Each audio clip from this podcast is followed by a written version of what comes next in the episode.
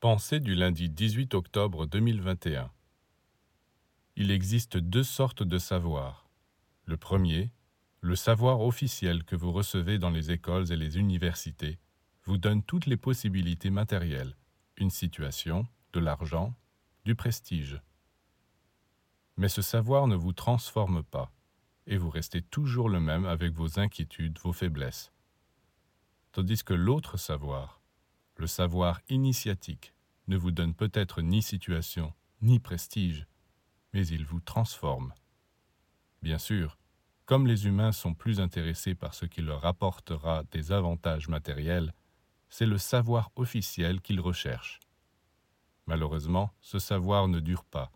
On ne peut pas transporter les connaissances livresques dans l'autre monde. On ne les a que pour une incarnation. Et qu'est-ce qu'une incarnation?